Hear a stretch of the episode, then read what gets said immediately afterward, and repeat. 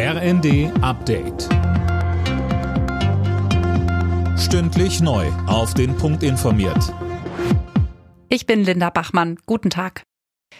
Die Bund-Länder-Kompromisse zu weiteren Hilfen in der Energiekrise stoßen auf ein geteiltes Echo. Die Union kritisiert, dass die Gaspreisbremse erst ab Februar greifen soll. Der Linken ist das 49-Euro-Ticket zu teuer.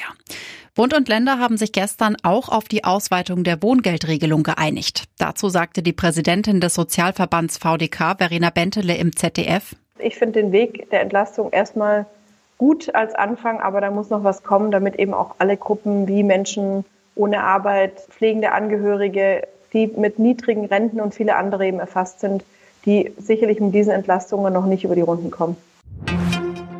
Kanzler Scholz macht sich heute auf den Weg nach China. Der Antrittsbesuch in Peking ist hoch umstritten.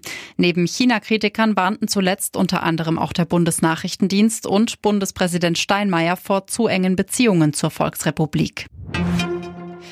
Der russische Angriff in der Ukraine ist heute und morgen das Top-Thema beim G7-Außenministertreffen.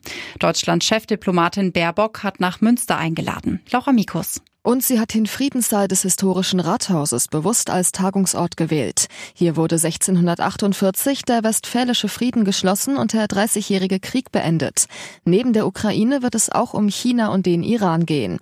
Themen wie die ökologische Transformation müssen die wichtigsten westlichen Industriestaaten erstmal nach hinten stellen. Parallel zur Tagung sind rund ein Dutzend Demos angemeldet. Rund 3500 Polizeibeamte sollen für die Sicherheit sorgen.